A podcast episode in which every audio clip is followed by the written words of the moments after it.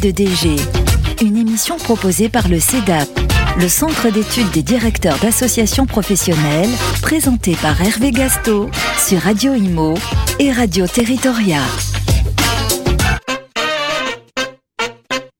Bonjour euh, et bienvenue dans cette première émission de Vie ma vie de DG. Pour cette première émission, j'ai le plaisir d'accueillir deux invités. Bernadette Fulton, qui est déléguée générale de l'UIT, l'Union des industries euh, des textiles, et Joël Da Fonseca, qui est responsable des affaires économiques et européennes.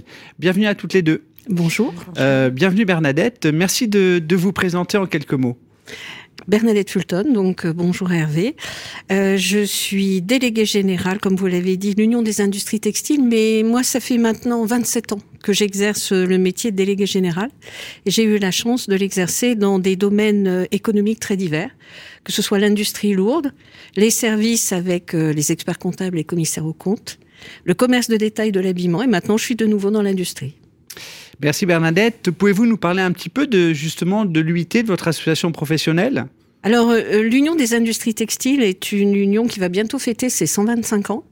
On nous fédérons euh, aujourd'hui 2200 entreprises, c'est 62 000 euh, salariés, c'est 92% de PME et dedans euh, un tiers de TPE. Et ce sont des gens qui sont en train de redémarrer, retrouver l'essor depuis 2015 après avoir vécu 30 années terribles de désindustrialisation. 125 ans. Justement, dans votre environnement professionnel, il y a sûrement des sujets un peu plus sensibles que d'autres. Oh, aujourd'hui, euh, en termes d'industrie, on en a beaucoup et on a eu l'année dernière euh, notamment à gérer les problèmes d'énergie. Lorsqu'on est industriel, l'énergie est indispensable, euh, que ce soit l'électricité, le gaz pour nous, maintenant euh, c'est l'eau aussi. Donc ça, c'est vraiment euh, un, un élément extrêmement important parce que sans ces éléments-là, on ne peut pas faire fonctionner nos industries. C'est une, euh, comment dire, raison de vie ou de mort. Euh, et puis après, ben, on va avoir tout ce qui est développement durable, décarbonation, recrutement et puis réindustrialisation. On attend beaucoup du prochain projet de loi euh, Industrie verte euh, de Bruno Le Maire. Revenons, si vous voulez bien, sur le- les missions et le, métier de, délégué général. Et justement, quelles sont les missions pour vous d'un DG Et justement, quelles doivent être ses qualités? Alors pour moi, euh, par à travers euh, ces, toutes ces années d'expérience, je dirais que un DG euh, finalement est, est, est aussi divers que les organisations qu'elle représente. Euh, on peut être gestionnaire et manager, euh, d'autres vont être purement lobbyistes, hein. Euh, certains vont faire les deux. Et puis nous avons quand même une chose qui nous regroupe, on doit rassembler, on doit représenter, et c'est ce qui certainement nous nous distingue, enfin nous nous réunit dans dans ce dans ce métier. Ça veut dire qu'en fait, on ne s'ennuie jamais. Est-ce qu'on s'ennuie quand on est délégué général? Alors mon problème c'est que je ne sais pas ce que veut dire le mot ennui, donc je peux pas vous en parler. D'accord, ok. Donc il n'y a pas de définition de l'ennui, on ne s'ennuie jamais quand on est DG. Non, puis en fait, le, le, l'une des, des autres euh, caractéristiques du DG, c'est d'être force de proposition. Donc par définition, comme nous sommes en permanence force de proposition, on crée nous-mêmes notre activité. C'est-à-dire que pour vous, il y a un profil type de DG Alors, on s'est aperçu au travers du, de l'observatoire du CEDAP qu'il n'y a pas de profil type. On a des, des DG qui proviennent de différentes écoles et de différentes euh, expériences. Néanmoins, aussi, quelle, quelle expérience à peu on- près euh, on- on Quel a- univers? On sait qu'il y a l'univers euh, des sciences politiques, il y a l'univers euh, des RH, et puis il va y avoir tous les univers techniques euh, d'ingénieurs notamment que l'on retrouve, et, et ça va vraiment dépendre du secteur où l'on se trouve. Et vous êtes en poste, il me semble, depuis un peu plus d'un an. Un peu moins. Je suis pas tout Voilà, loin. fait mon année. Justement, on dit qu'un un délégué général doit avoir une bonne relation avec son président et ses membres du bureau, donc Oui. avec toute la sphère des, des élus qui sont, on, on le sait bien, des, des chefs d'entreprise. Comment est-ce que vous y parvenez justement? Alors, je vais vous dire, il n'y a rien de simple dans cette histoire. C'est euh, obligatoire et nécessaire. Une organisation professionnelle ne fonctionne que si euh, le binôme président et DG fonctionne. Donc, il faut euh, au départ trouver le moyen de, de à se connaître, voir où on est complémentaire, comment on peut aider l'autre à faire son job. Un DG, bien souvent, nous sommes un coach. Nous allons coacher le président. Euh, On dit toujours que la fonction fait l'homme. Et bien souvent, nous, nous apprenons à avancer avec eux pour euh, compléter et, leur faire prendre l'intégralité du costume pour qu'ils deviennent des présidents dans tout l'exercice de leurs fonctions. C'est un métier où on est un peu isolé quand même, on est un peu seul, non? Alors euh, oui et non. Au départ, je l'ai été, puis un jour j'ai découvert le CEDAP et là on n'est plus du tout seul au CEDAP. On se retrouve avec des gens qui savent exactement ce que vous vivez et ça a été un soulagement extraordinaire de pouvoir rencontrer des confrères qui qui vous expliquent quels sont euh, comment vous allez pouvoir vous sortir de problématiques qu'eux-mêmes vivent déjà. Vous nous avez euh, parlé de votre expérience euh, quand même euh, assez importante au niveau de, vos fonctions de DG. Est-ce que pour vous, c'est plus intéressant de travailler dans une petite ou une, ou une plus importante organisation, association professionnelle? Alors, euh, moi, j'ai été, j'ai pas été dans des très grandes, euh, dans des toutes petites. Oui, on a été quatre, et, et depuis maintenant une quinzaine d'années, je suis dans des organisations de taille moyenne, c'est-à-dire entre 7 et 12 euh, salariés. Euh, pour moi, j'ai, j'ai pas de de problème de, de, taille vraiment. Je, je, ce métier me passionne, donc j'ai pas de sujet sur la taille de, de l'organisation. Vous pourriez, vous pourriez diriger une structure de, de 50 permanents? Oh, j'en sais rien. Il faudrait d'abord que j'en ai les compétences, donc je ne sais pas si je peux aller jusqu'à 50 permanents. Mais euh, après, on, change de métier. Quand on arrive au-delà de 50, voire 200, je pense qu'on fait plus du tout le même job. J'aime bien les TPE, moi.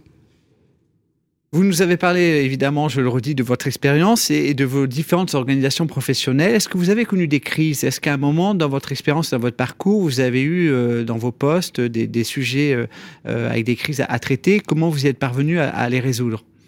Euh, quand vous parlez de crise, vous parlez de crise pour l'organisation professionnelle Pour l'organisation par rapport à, à l'écosystème économique, euh, peut-être des, des, structures que vous représentiez qui étaient peut-être, euh, compte tenu de la conjoncture, compte tenu peut-être de certaines euh, impulsions gouvernementales, pouvez, pouvez vous mettre, en tout cas vous, votre organisation et vos adhérents en difficulté? Alors dans ma toute première organisation, j'ai démarré avec deux syndicats professionnels, dont un que nous avons été obligés de fermer, faute de combattants. C'était un problème de restructuration et les, entreprises se rachetaient entre elles et au bout d'un moment, ben, il n'y a plus d'entreprise pour faire fonctionner le syndicat, on a dû le fermer.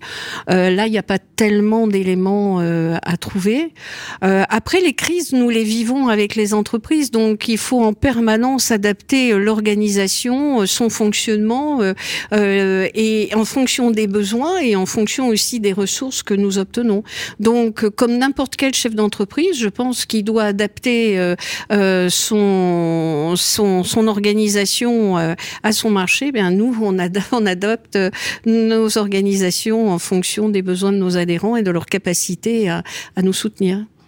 Merci Bernadette. Nous allons, si vous en êtes d'accord, passer à une partie un peu plus personnelle, ah. parce que là, on a parlé de vos associations professionnelles, de votre métier euh, de DG. Justement, vous, vous nous avez parlé de votre expérience professionnelle, mais qu'est-ce que vous avez fait avant d'être délégué général? Alors moi j'ai une j'ai une formation au départ. J'étais très attirée par l'international, donc j'ai fait. Euh, Vous avez voyagé? euh, J'ai fait d'abord euh, oui j'ai appris les langues étrangères, donc j'ai j'ai appris l'anglais, puis j'ai euh, je suis rentrée à Sciences Po euh, Paris où j'ai me suis orientée vers tout ce qui était international. Donc ça c'était un premier point. Et c'est en sortant de Sciences Po que je cherchais du travail et j'ai découvert euh, j'ai découvert euh, les organisations professionnelles. Je ne les connaissais pas du tout. Je, je suis tombée dedans par hasard. D'accord. Et après, c'est devenu euh, une passion. Donc, à partir de là, j'ai fait toute ma carrière dedans. D'accord. Merci. Euh, au niveau de vos passions, puisqu'on est dans la partie un peu plus personnelle, justement, quels sont euh, votre hobby ou vos hobbies euh, que vous avez au niveau personnel? Alors, euh, en dehors de mon travail, de ma famille, bien bah, sûr, a, mais. Aujourd'hui, ils sont grands, je n'ai plus à, à, à, être à la maison pour euh, m'occuper d'eux. Mais euh, c'est vrai que j'ai toujours adoré voyager, donc euh, le faire avec mon travail, ça a toujours été un, un, vrai plaisir. Sinon, pour me détendre, quand il y a des moments de pression, bah, je, euh, je vais faire plutôt des, des travaux manuels. Ça, ça, va être euh, soit je m'occupe de mes fleurs, des orchidées, d'essayer de les faire repousser. Je fais du crochet. Euh, je vais transformer des vieux meubles en bois. Euh, voilà, je j'essaye de d'extérioriser de, la pression que je peux intégrer dans les dans les journées et dans les semaines qui sont bien pleines. Et vous avez du temps pour faire ça? Uniquement les week-ends. Je travaille énormément dans la semaine et le week-end, c'est ma bulle. Et euh, je, je fais ça pendant mes week-ends. On a parlé de, vos hobbies et en termes de, sujets, est-ce qu'il y a un sujet qui vous tient particulièrement à cœur? Bon, il y a évidemment euh, les sujets que vous défendez à travers votre organisation professionnelle, mais personnellement, est-ce qu'il y a des sujets ou un sujet qui vous tient particulièrement à, cœur? Alors j'en ai deux, puisque comme vous avez remarqué que j'ai pas j'ai je, je, besoin d'occuper mon temps. Je milite dans deux associations. L'une qui est le CEDAP, et, je suis euh, militante depuis 2006. Et pour moi, euh, parler et mettre en avant les organisations professionnelles, les DG et leurs collaborateurs, euh, c'est vraiment quelque chose de particulièrement important surtout quand on est passionné par ce qu'on aime. Donc euh, le CEDAP et pour tout ce qui s'y passe est, est important pour moi et je vous remercie de m'avoir invité euh, sur euh, sur cette émission. Et la deuxième, j'ai intégré un peu forcé là après avoir perdu mon, mon, job il y a deux ans, une association qui milite pour le l'employabilité des seniors parce que ben on, arrive tous, on passe tous par le cap senior, donc j'y suis et, et c'est extrêmement extrêmement intéressant de voir euh, ce qu'il se passe sur le marché de l'emploi quand on affiche un certain âge. Et donc, je suis rentrée dans une association euh, très dynamique qui s'appelle le réseau Udino. Et, et euh, ce sont les, les, deux sujets, les deux points sur lesquels aujourd'hui je passe du temps aussi, en plus de mon travail. Vous pouvez justement nous parler un petit peu plus du réseau Udino? Il me semble, pour les, les cadres, les cadres c'est ça, de 45 ans et plus? les, Le réseau Udino est ouvert aux cadres supérieurs, cadres dirigeants de plus de 45 ans. Euh, 60% des membres aujourd'hui, on a 480, 60% sont en poste et euh, les 40 autres sont pas nécessairement en recherche d'emploi, mais peuvent être en transition et en, réflexion sur euh, sur leur avenir. Et donc le réseau leur apporte plusieurs éléments. À la fois, moi, il m'a apporté la possibilité de comprendre le marché de l'emploi après 25 ans passés à travailler. Le marché de l'emploi est compliqué, donc on a besoin de, savoir euh, se présenter et de de pouvoir euh, en comprendre les codes. Il apporte beaucoup de convivialité, de soutien entre, entre les membres. Et puis, il y a une profusion euh, de, de, de conférences, d'experts, euh, de gens qui ont énormément d'idées, qui les partagent avec vous. C'est compliqué pour vous, puisque vous parlez du réseau Udino, quand on est senior, puisque maintenant on est senior, il me semble, à partir de 40 ans. Est-ce que c'est un atout, en fait, d'être senior dans, des, dans un poste de DG alors c'est un atout parce que ce qui est, un, ce qui est une chose extraordinaire, c'est de pouvoir se euh, reposer sur son expérience et sur tout ce qu'on a acquis depuis des années, puisque euh, finalement les choses se répètent et c'est une façon de, de l'exercer. Dans nos postes, c'est très important, ce sont des, des postes euh, fondés surtout sur la relation humaine. Donc euh, oui, et puis après, eh bien c'est de pouvoir dire bon bah ça je l'ai déjà vécu, voilà comment on peut faire une action de, de cette manière-là. Vous avez parlé un peu de vos engagements à la fois du CEDAP et du réseau Dino, je vous en remercie. Est-ce qu'il y a pour vous certains engagements qui sont incompatibles avec la, fonction de DG alors, moi, j'en ai un, mais je suis pas sûre qu'on soit nécessairement d'accord tous les deux dessus.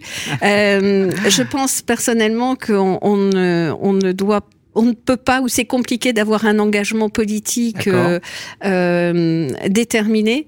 Euh, je pars du principe, en 25 ans, moi j'ai discuté avec tous les gouvernements qui étaient en place, qu'ils soient de droite, de gauche, et je dois en fait m'effacer derrière mon organisation professionnelle. Et, et, donc personne ne trouvera aujourd'hui et ne saura pour qui je vote et, et, et ce que je fais dans, ce, cette matière-là, c'est quelque chose que je garde vraiment uniquement pour moi. Vous n'avez pas voté pour le oui ou pour le non pour les trottinettes alors ce week-end Ah ben non, mais je fais pas partie, j'habite pas Paris, donc euh, de toute façon. Euh, par rapport à vos enfants, quand vous leur parlez de votre métier, est-ce que vous seriez fier euh, éventuellement qu'ils exercent ce métier de DG Oh oui, moi j'ai pas de j'ai pas d'incompatibilité euh, dessus. Moi, je pars du principe que mes enfants euh, doivent choisir le métier dans lequel ils seront le plus heureux, alors que ce soit celui-ci ou celui qu'ils ont choisi. Euh, moi, je les suivrai et, et, et je les pousserai euh, sans aucun problème. Merci beaucoup, Bernadette. On va passer à la deuxième invitée avec Joël Dafonseca. Euh, je vous propose de vous présenter. Quelle fonction, justement, euh, exercez-vous au sein de l'UIT Je vous rappelle, l'Union des industries textiles. Euh, merci, bonjour. Donc en fait, je suis responsable des affaires économiques et européennes euh, au, au, sein de l'Union des industries textiles. Et qu'est-ce que vous faites exactement? Parce que tout le monde ne connaît pas déjà les organisations d'associations professionnelles, et encore moins les postes à travers, euh, à travers ces organisations. alors oui, alors les affaires, euh, en fait, j'ai trois trois piliers dans ma dans ma fonction. C'est euh, les affaires économiques, donc suivi des indicateurs clés de notre industrie. Euh, donc euh, le chiffre d'affaires, la production, les évolutions dans les effectifs, enfin voilà, tous les indicateurs économiques, euh, on essaie d'en faire un suivi assez fidèle. Est-ce que c'est important dans une organisation professionnelle d'avoir les indicateurs économiques Bien sûr, parce que quand vous allez voir l'administration française pour défendre des dossiers, si vous n'avez pas des chiffres clés à leur fournir, c'est comme si vous, vous arriviez les mains dans les poches. Donc vraiment, ils sont très attentifs à tous ces indicateurs économiques. Quand on dit on a une difficulté sur tel ou tel sujet, il faut en apporter les preuves et c'est des preuves euh, chiffrées. Euh, donc cette partie un peu euh, suivi des indicateurs clés de, notre secteur. La partie européenne, c'est plutôt lié à, à, tout ce qui est administration européenne. Donc on est régulièrement en contact avec Bruxelles via notre fédération européenne Euratex donc on suit tous les dossiers de politique commerciale, euh, tous les sujets, hein, puisque les sujets sont euh, quand même traités au niveau de la Commission européenne et ensuite euh, en France, même si on, on peut apporter nos sujets. Et j'ai une autre partie qui est beaucoup plus fun et qui n'est pas dans mon poste, qui n'est pas dans mon titre en tout cas, c'est la partie internationale. D'accord, d'accord. Donc vous êtes amené à vous déplacer euh, Tout à fait. Donc on, a des actions, euh, euh des, des, opérations collectives à l'étranger via des missions de prospection, euh, via des participations collectives à, à des missions, à, à, des salons, pardon, ou des rendez-vous B2B très, très axés par rapport à des, des recherches de clients ou de, de fournisseurs. Merci Joël. Au même titre que vous en doutez que les entreprises en France, le monde des organisations professionnelles a du mal à, recruter. Justement, si vous aviez un message à passer auprès de salariés qui voudraient s'engager dans les organisations, qu'est-ce que vous leur diriez?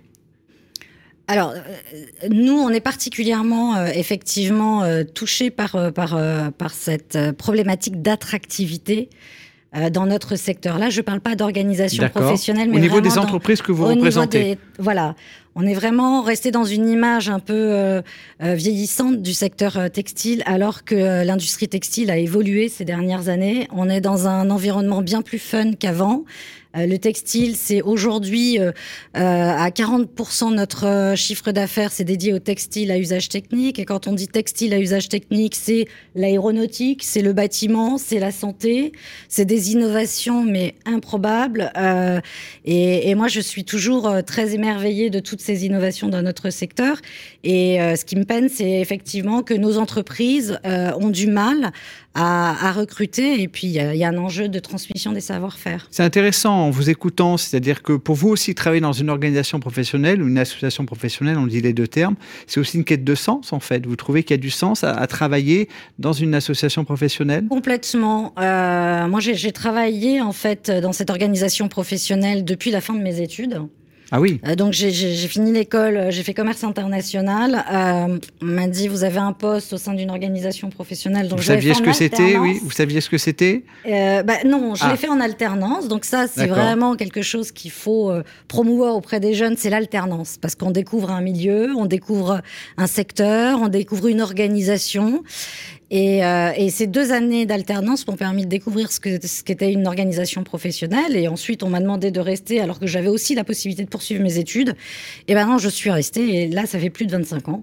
D'accord. Que je suis en poste. Alors évidemment, je ne suis pas responsable depuis 25 euh, ans, donc mon poste a, a évolué en fonction euh, de l'actualité euh, du secteur textile, parce que on a eu des années où on a été. Tout à l'heure, vous parliez d'une crise dans notre écosystème.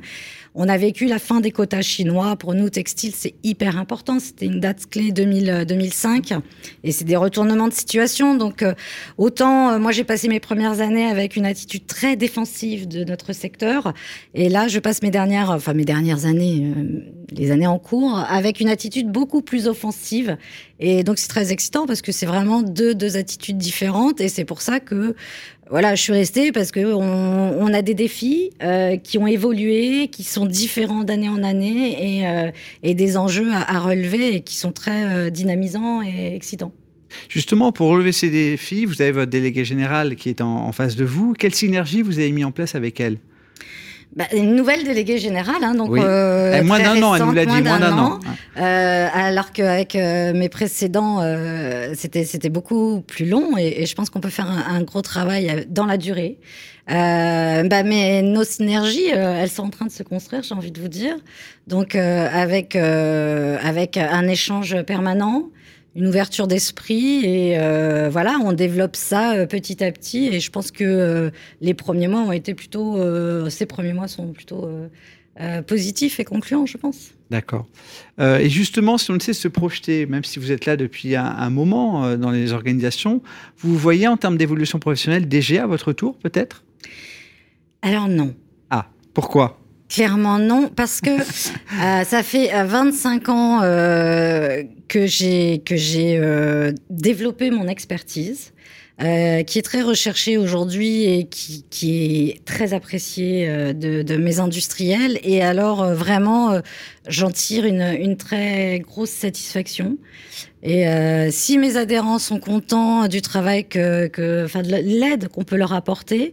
Euh, voilà, donc je, je, me nourris de ça. Après, en, en tant que DG, euh, on a une vision. Alors, euh, on prend de la hauteur, évidemment, mais j'ai l'impression qu'on survole un peu tous les dossiers, on développe pas toutes les expertises.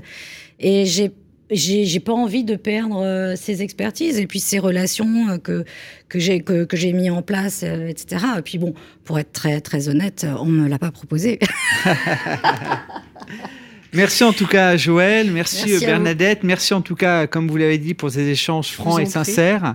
Donc je vous propose de nous retrouver le mois prochain pour découvrir un autre, un autre ou une autre DG. Vie ma vie de DG, une émission proposée par le CEDAP. À retrouver sur les sites et applis de Radio Imo et Radio Territoria et sur toutes les plateformes de streaming.